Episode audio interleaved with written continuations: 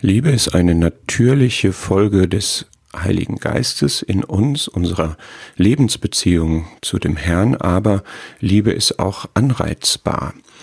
Das steht in Hebräer 10. Lasst uns aufeinander Acht haben zur Anreizung, zur Liebe und zu guten Werken.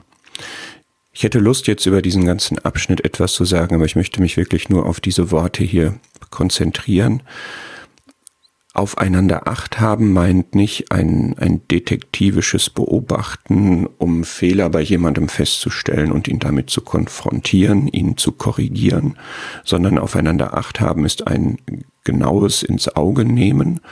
Und zwar, wie man hier sieht, mit der konstruktiven Ausrichtung, jemanden zur Liebe und zu guten Werken anzureizen. Das Anreizen ist ein sehr, sehr starker Begriff, ist ein Aufstacheln.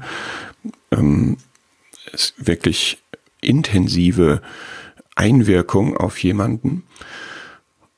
Und die hat das Ziel, dass mehr Liebe da ist, dass mehr gute Werke da sind. Das ist also etwas Produktives, etwas Konstruktives. Ein Lasst uns steht auch hier etwas Mitreißendes. Ähm, und wie kann man das machen? Wie kann man jemanden zur Liebe anreizen? Wie kann man jemandem dazu verhelfen, dass in seinem Leben mehr Liebe ist und dass auch mehr Liebe gezeigt wird? Es geht hier um das Miteinander sehr stark. Ich glaube, es gibt zwei Wege dahin. Das eine ist immer ein Vorbild zu sein. Das ist vielleicht auch immer das Überzeugendste und das Wirksamste. Und den Mechanismus sozusagen haben wir ja in Bezug auf den Herrn auch, der unser Vorbild ist, auch darin, wie er geliebt hat.